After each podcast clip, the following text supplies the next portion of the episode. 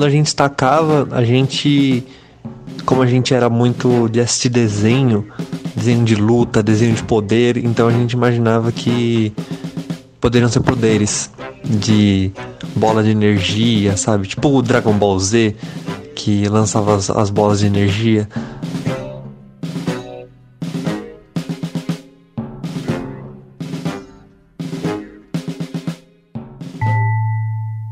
Bom dia, boa tarde, boa noite, querido ouvinte.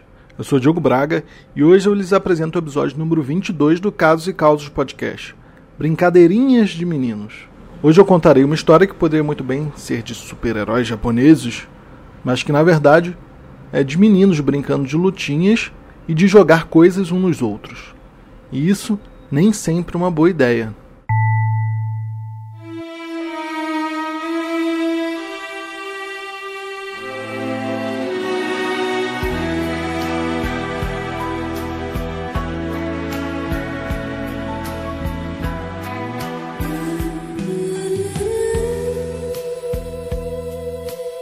Ah, a história é a seguinte: quando eu tinha por volta dos 11, 12 anos, é, eu brincava muito com dois amigos, eram dois amigos de infância que eles eram, a gente era muito grudado. E a gente sempre ia um para casa do outro para jogar videogame, fazer várias coisas, brincar na rua, andar de bicicleta, na, no bairro fora. E, e sempre foi tipo bem divertido.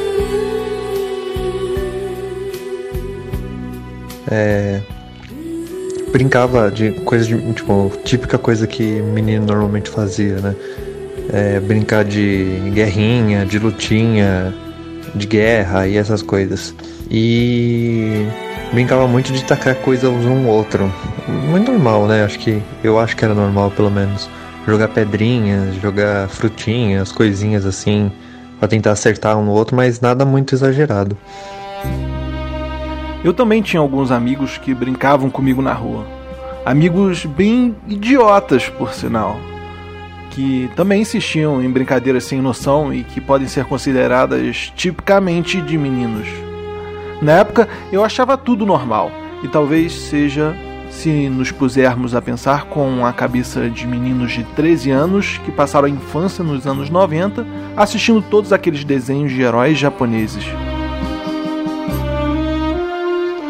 Quando a gente tacava, a gente. Como a gente era muito de assistir desenho, desenho de luta, desenho de poder, então a gente imaginava que poderiam ser poderes de bola de energia, sabe? Tipo o Dragon Ball Z, que lançava as, as bolas de energia, ou o Cavaleiro Zodíaco, que soltava poder.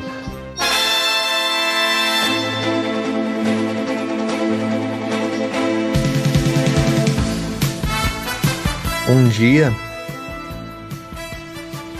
eu estava andando com esses dois amigos pelo bairro, na casa perto da casa de um deles, e tinha uma praça, uma praça de esquina assim pequenininha, que você dava uns 30 passos, 20 passos, sei lá, você atravessava a praça.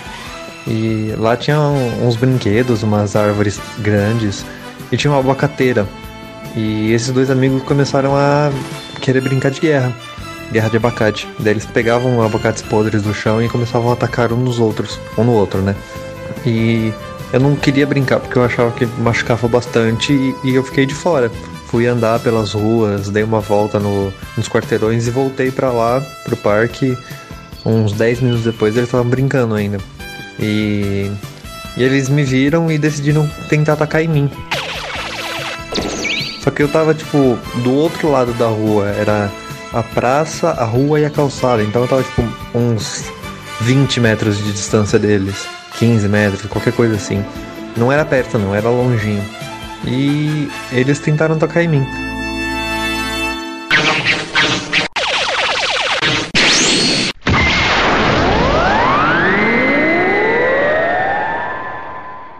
Um deles tacou com tanta força, ele deve ter mirado na minha barriga mas ele tacou com tanta força que me alcançou.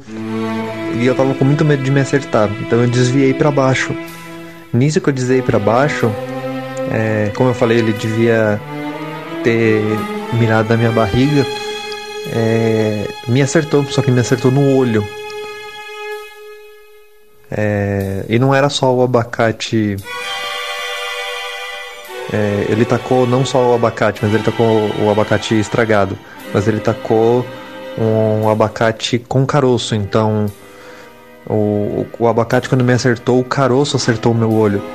E foi bem tenso, porque tipo, machucou e tal. Eu imagino que a brincadeira tenha cessado naquela hora, imediatamente. O menino super deixou de ser e quem tinha armadura de bronze deparou-se com a fragilidade do corpo humano. Mas diante daquela cena que retratava impotência, o superpoder que se manifestou de fato foi o sexto sentido materno.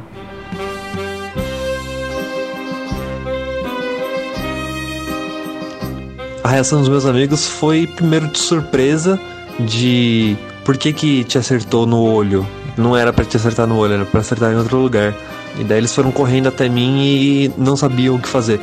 Eles simplesmente não sabiam.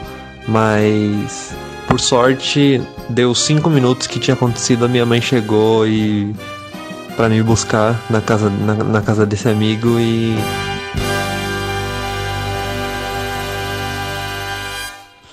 Minha mãe me levou no hospital. Foi bem correria, bem corrido mesmo, desesperador. Porque ela achou que o meu olho ia cair, sim. ela achou que eu fosse ficar cego. Uh, eu também achei que meu olho fosse cair, que eu fosse ficar cego, qualquer coisa do tipo, porque eu já não estava enxergando nada.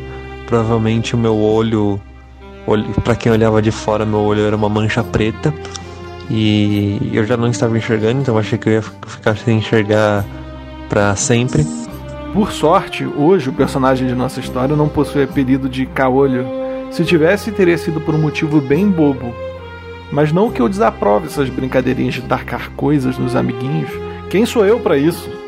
Eu até lembro com saudosismo a época que eu participava desse tipo de coisa. Não posso negar que era bem divertido. O único problema com a história é que o personagem principal tinha escolhido não participar. Mas criança é assim, sempre fazendo o que nós adultos consideramos ser besteira e para eles um não nem sempre é não. Em respeitar a vontade do próximo é uma lição valiosíssima a ser ensinada por todas as mães, é claro. Se muitos adultos não fossem tão crianças nesse sentido, estaríamos bem melhor.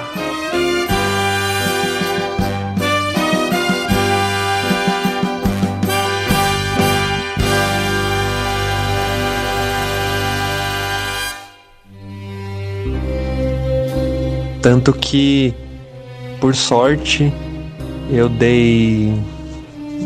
É, por sorte eu não fiquei sem, sem perder a visão, porque se tivesse sido um pouco mais forte ou demorado um pouco mais para chegar no médico e tratar, poderia ter, ter perdido a visão, sim. Eu não tive que fazer cirurgia nem nada.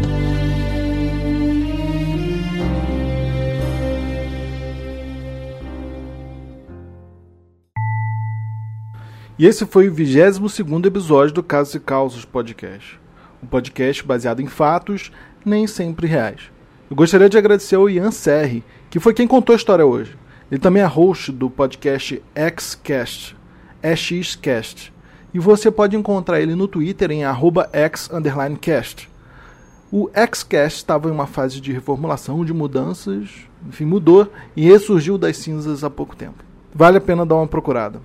Bom, se você gostou ou se gosta do Casos e Causos, por favor, classifique ele lá no iTunes. Você ajuda muito fazendo isso. E se você tem uma história, um caso ou caso engraçado, tocante ou interessante, por favor, envie ele para mim. Quem sabe a gente não consegue fazer ele virar um episódio. Você pode enviar por escrito, por e-mail ou já em um arquivo de áudio. Envie da forma que você quiser que a gente conversa e a gente faz o episódio da forma que você se sentir mais confortável. O e-mail de contato é casosecausospodcast.gmail.com. Espero que você tenha gostado. Um cordial e apertado abraço e até a próxima.